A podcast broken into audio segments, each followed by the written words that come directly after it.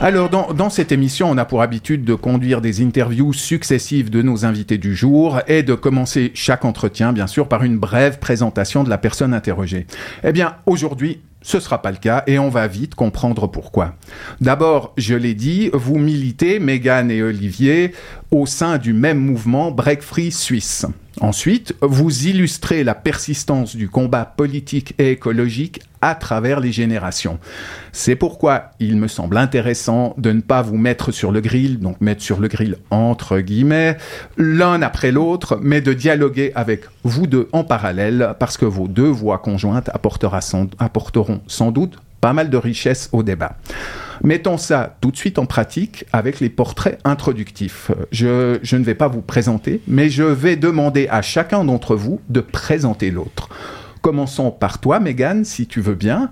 Qui est Olivier de Marcellus? Comment euh, est-ce que tu le présenterais à quelqu'un qui ne le connaît pas?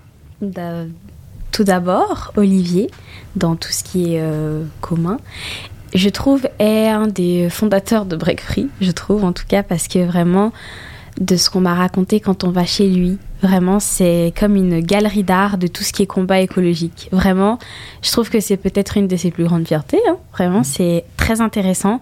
Ça fait depuis très très longtemps qu'il combat et milite pour euh, la planète, pour les droits sociaux.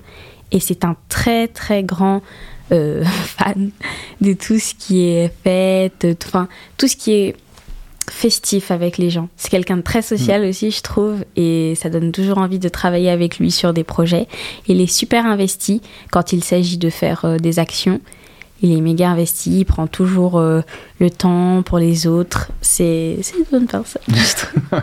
voilà déjà une, belle couronne de laurier pour toi, Olivier. Est-ce que tu as quelque chose à ajouter à ce portrait? Euh, ben, que, c'est très, très gênant, c'est très sympa. Merci, Megan. À, ton tour maintenant. Qui est, qui est Megan Bellomo? Alors, Megan, euh, Megan d'abord, c'est quelqu'un de, de, très étonnant. La première fois que j'ai vu Megan, je crois que tu avais 13 ans 13 ans, oui. Oui. Elle, elle, prenait la parole spontanément devant 5000 personnes à Lausanne à la fin d'une manifestation. On, on, apparemment c'est une improvisation. Moi je pensais que ça faisait partie de l'organisation de la manifestation parce qu'il est monté au, micro après les autres, les autres euh, personnes qui avaient parlé et fait tout un discours très cohérent justement sur la fast fashion euh, qui était vraiment un sujet tout à fait intéressant.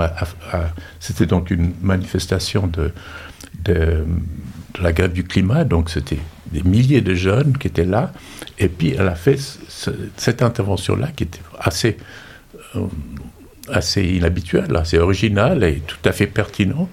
Alors on était vraiment scotché.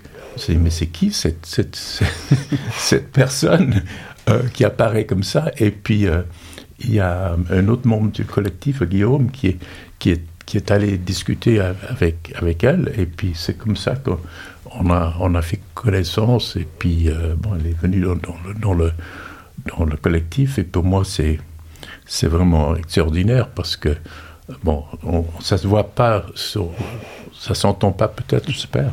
Mais moi, je suis très vieux, presque 80 ans. Et puis Mégal, tu as quel âge maintenant? J'ai 14 ans. 14 ans. Donc c'est vraiment, c'est aussi euh, quelque chose que j'apprécie beaucoup dans ce collectif, c'est qu'il est, il est vraiment transgénérationnel et avec des gens de tous les âges entre nous deux. Mhm. Mais, mais moi, j'ai toujours, j'ai toujours surtout vu que dans les mouvements que c'est les jeunes qui sont peut-être moins informés, moins d'expérience, mais c'est eux qui ont l'intuition de où vont les choses. Mhm. C'est, c'est toujours eux qui, qui, démarrent. Et puis le mouvement, le mouvement euh, euh, du climat, il, est, il a surtout avancé grâce aux jeunes faut le dire, même si y a beaucoup de gens qui ramaient désespérément pendant longtemps avant. Et, puis Megan, je pense que c'est vraiment euh, un espoir pour nous. Elle vient avec, avec toutes sortes de nouvelles idées. Euh, elle, elle, baigne vraiment dans le problème de, de comment mobiliser les, les jeunes, alors que nous, on regarde ça de loin. Et c'est comme ça qui est, qui est, qui est essentiel. Et, comme tu le dis, euh, Olivier, euh, Megan, tu fais partie de, la relève, de la toute jeune garde des militants pour l'écologie. Est-ce que tu peux nous raconter en quelques mots la, la genèse de ton engagement? D'où est-ce que ça vient?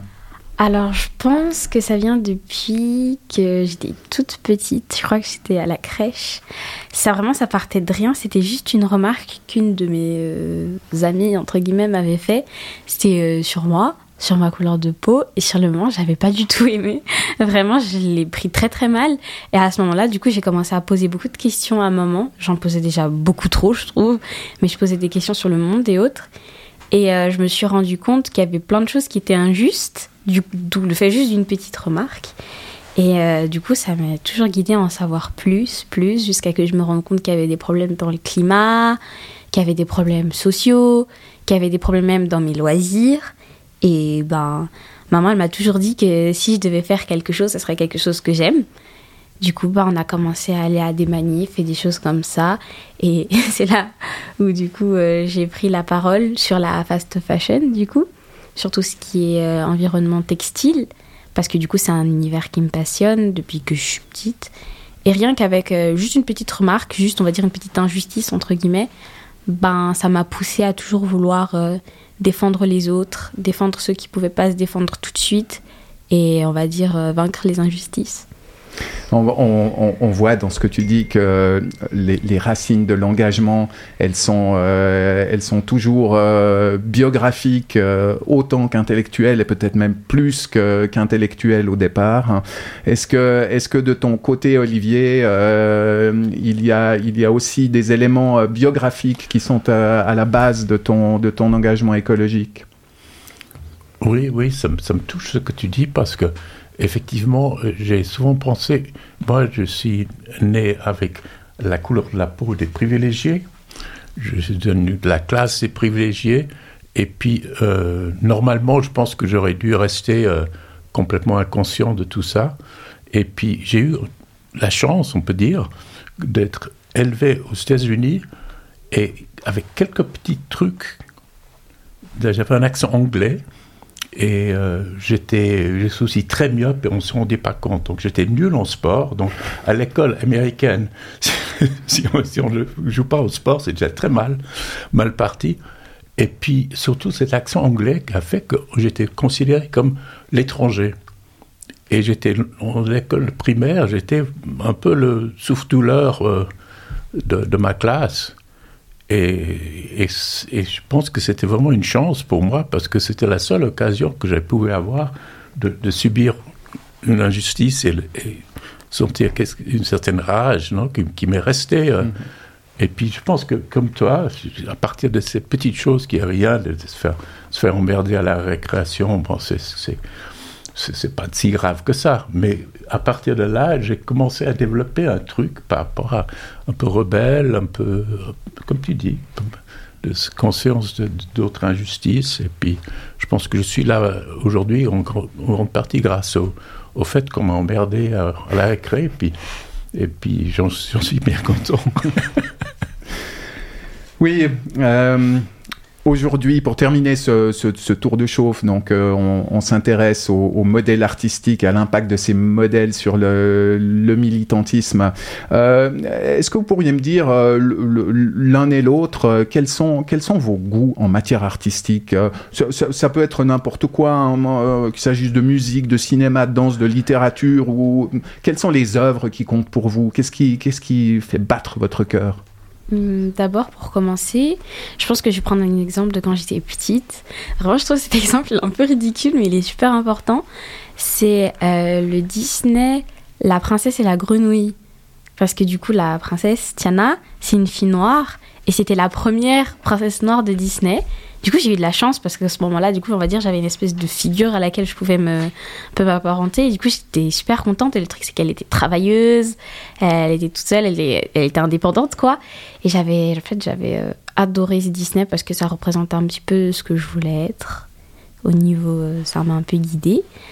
Après, au niveau plus artistique, comme je fais beaucoup de danse, j'ai toujours eu l'exemple euh, on va dire, de Beyoncé en général, parce qu'elle danse et elle chante en même temps, Au niveau musical, j'aime un peu de tout, vraiment.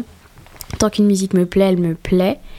Et euh, on va dire pour entrer plus profondément, j'aime beaucoup euh, tous les livres qui parlent euh, en général d'une situation dans le monde. Je sais pas comment expliquer ça, mais c'est c'est un peu vague. Mais une situation peut-être dans un pays où ça va pas trop, des choses comme ça, j'aime beaucoup. Et les livres, tout ce qui est historique aussi. Et de ton côté, Olivier En quelques mots Bon, Question littérature, j'ai commencé avec Corbin des Bois. Très, très important. C'est le premier livre que j'ai lu de moi-même, et puis je l'ai lu au moins sept fois de suite. Je le connaissais par cœur. C'était un peu euh, une influence aussi. Euh, mais question artistique, euh, je dirais, pour moi, c'est surtout la musique qui, qui, qui, me parle. Enfin, il y a beaucoup de choses, le théâtre aussi, mais disons, la musique a toujours été très important pour moi. Euh, de façon très éclectique. Et puis je pense que la musique euh, disons, pour moi, le, pour moi, le, le rationnel, c'est très important, mais le rationnel, ça n'enracine pas les choses. Pour vraiment s'engager dans une chose, il faut qu'il y ait, y ait des, quelque chose de plus, de plus émotionnel, plus euh, euh, d'une autre, autre nature. Et puis c'est là où la musique moi, je, vois dans, ma, ma, carrière, il y a des, des, musiques différentes qui ont été signalées, vraiment des changements dans ma vie, qui m'ont permis de, de, de, prendre certaines voies. Qui ont eu un impact. Qui ont vraiment eu un impact très mm-hmm. important dans, dans, ma vie, quoi. C'est pas, c'est pas de l'amusement. L'objectif de Break Free, c'est de lutter contre les principaux émetteurs de carbone et leurs alliés. Et pour cela, vous mettez en avant sur le site breakfreesuisse.org le choix d'une stratégie basée, je cite, sur une grande diversité de formes d'action, des actions symboliques, artistiques ou humoristiques. Est-ce que vous pouvez me donner euh, tous les deux quelques exemples, Olivier, Megan, d'actions qui avaient à vos yeux cette dimension artistique ou humoristique? Bon, euh, d'abord, il faut peut-être préciser que ces, éléments-là vont de pair avec euh, prioritairement, enfin très souvent, euh, la désobéissance civile. Donc ce n'est pas que artistique, c'est on essaye de faire la désobéissance civile de façon artistique ou humoristique, faire quelque chose qui va un peu, un peu plus loin que, que le simple acte de désobéissance. Euh, bon, l'action qui a eu le plus de, retentissement, je pense, c'était quand on a organisé de jouer au tennis dans trois caddies suisses différents, dans trois villes. Euh, en fait, ça faisait, ça faisait plusieurs années qu'on occupait le Crédit Suisse, souvent avec des, avec des, des, autochtones, par exemple, qui sont directement impactés par les investissements de Crédit Suisse dans les, dans les énergies fossiles.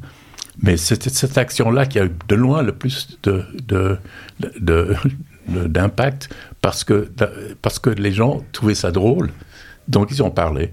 Et en fait, les deux actions qu'on a fait, qui ont eu plus de, retentissement, c'était ça, puis aussi une, occupation, enfin une, intervention qu'on a fait dans une, une, une AG de, de, Total, d'actionnaires de, Total, qui était aussi humoristique.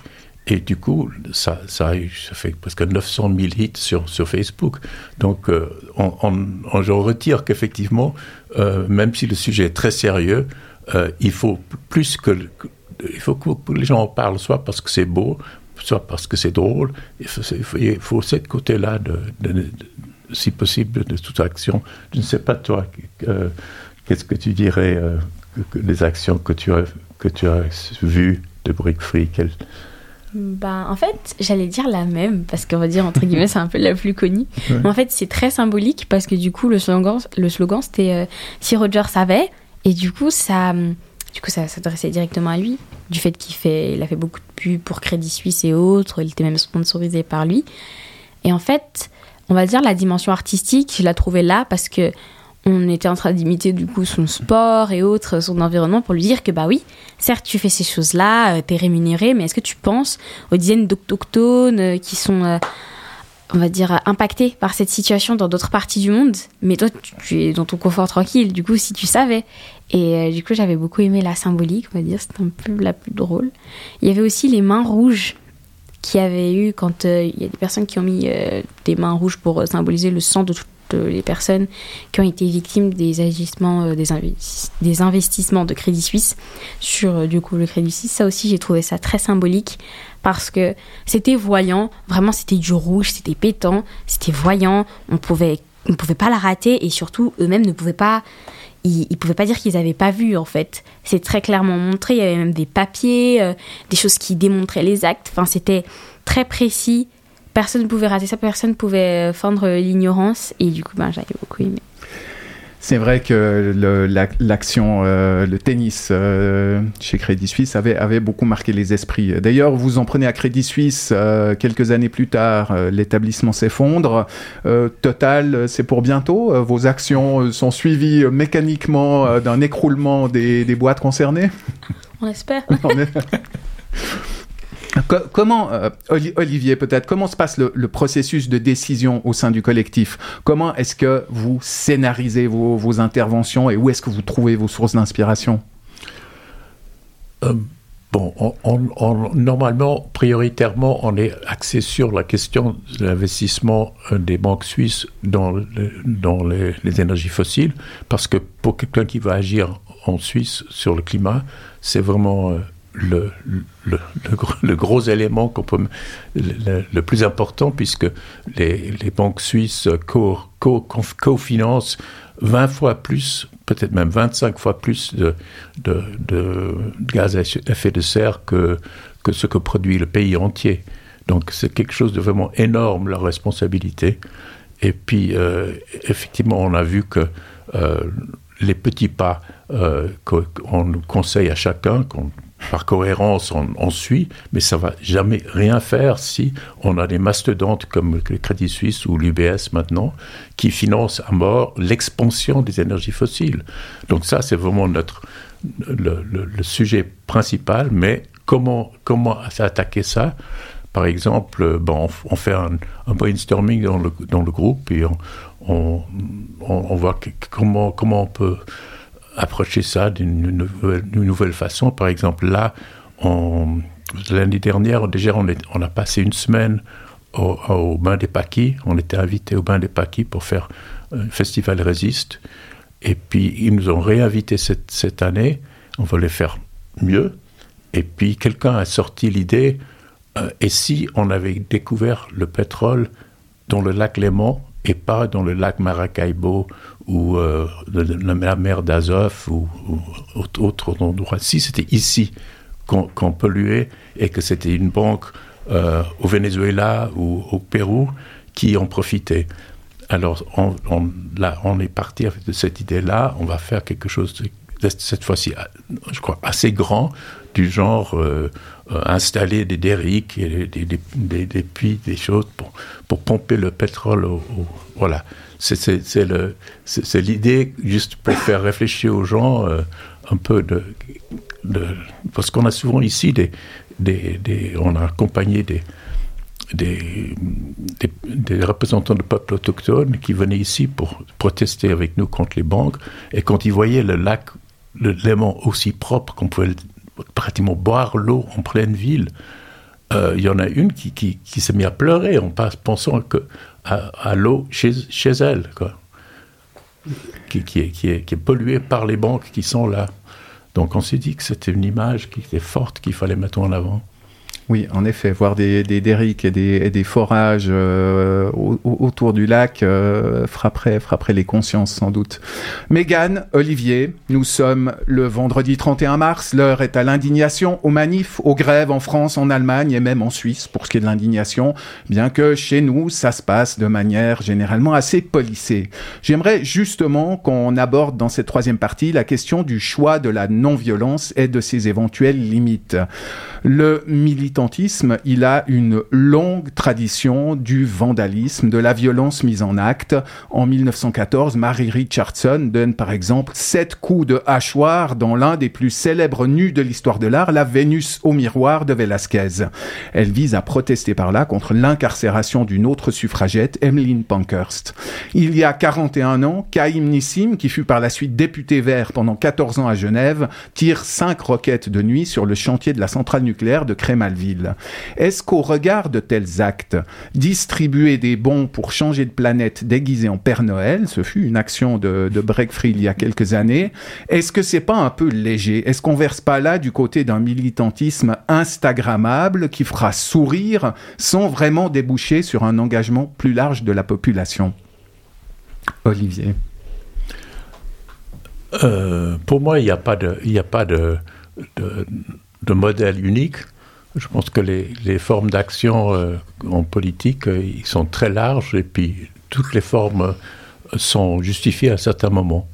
moi, j'ai, je suis tout à fait solidaire, tout à fait solidaire avec l'action de, de Lissim. à ce moment-là, ça semblait être la, la, seule façon. Vous savez, il y a eu ces énormes manifs jusqu'à 80 000 personnes contre Malville qui avait été reprimé aussi avec un mort, quelque chose, une situation assez semblable à ce qu'on voit maintenant en France, l'État qui, qui dit non, euh, on n'entend pas, on n'écoute pas. Et à ce moment-là, le sabotage euh, antinucléaire est devenu euh, un sport assez, assez, assez répandu en Europe, y compris en Suisse. il y avait des pylônes qui tombaient un peu partout. Et puis nous, on était tout à fait là-dedans. Hein. C'est quelque chose qui, à ce moment-là, ça semblait être la, façon d'agir la plus, la, plus, la plus efficace.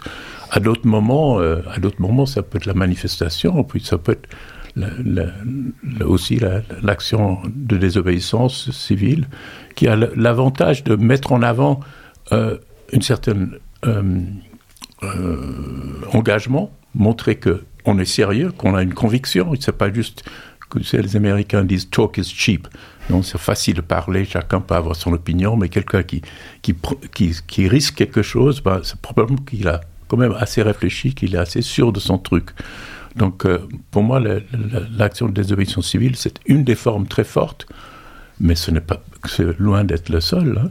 Et puis, comme, comme vous avez dit, on a aussi fait moi, je pense que les, militants n'ont pas intérêt d'être vus comme toujours fâchés, toujours violents. Parce que qui aime les gens violents hein? Vous avez un problème, vous êtes comme ça tout le temps. Euh, on n'aime pas trop ça. Puis nous, on n'est pas pour une société violente.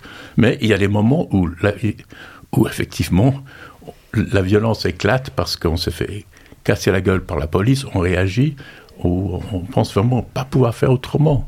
Et puis ça, je pense que les gens le comprennent, mais pas si c'est systématique. Il faut qu'il y ait de, tout, y compris le rire. Hmm. Mais Megan, je, je voudrais, je voudrais pas euh, t'introniser porte-parole ou représentante de toute une génération, mais j'aimerais simplement savoir comment toi tu te positionnes par rapport à cette euh, question du, choix entre, entre violence et non-violence, euh, sur la désobéissance civile, et quels sont les échos que tu peux avoir à ce sujet parmi les, les camarades de ton âge que tu côtoies? Ben justement, ça c'est une question qui est même très bien posée parce que quand on va dire, on prend l'exemple des personnes qui mettent euh, la peinture, n'importe quoi, enfin sur euh, des œuvres d'art et autres, on va tout de suite voir quelque chose d'extrêmement péjoratif et autres. Et après, bah, par exemple à l'école, quand moi je revendique mes combats, il y a beaucoup de gens de mon école qui vont dire que je suis euh, une écologiste extrémiste et autres, alors que je comprends vraiment pas le terme. C'est juste qu'il y a différentes façons de militer. Il y a des personnes qui trouvent que la situation est beaucoup trop urgente, c'est vrai, elle est extrêmement urgente, et trouvent leur manière à eux d'exprimer ça. Et euh, on va dire, je vais, je vais blâmer personne parce que enfin, je suis personne pour euh, juger ça. Mais c'est juste que faut pas s'arrêter à ça en fait. Faut pas s'arrêter à, à ce genre de personnes-là, ces personnes qui font ça, parce que il y a plein d'autres manières de militer et c'est pas la seule et unique manière de le faire. C'est juste que eux, ils ont trouvé leur manière de faire. En ce qui concerne tout ce qui est non-violence, enfin violence et autres. Moi, je suis plutôt dans la non-violence et la façon dont on fait Break Free, j'aime beaucoup. Parce que la façon dont ils introduisent un problème, elle est un peu plus positive.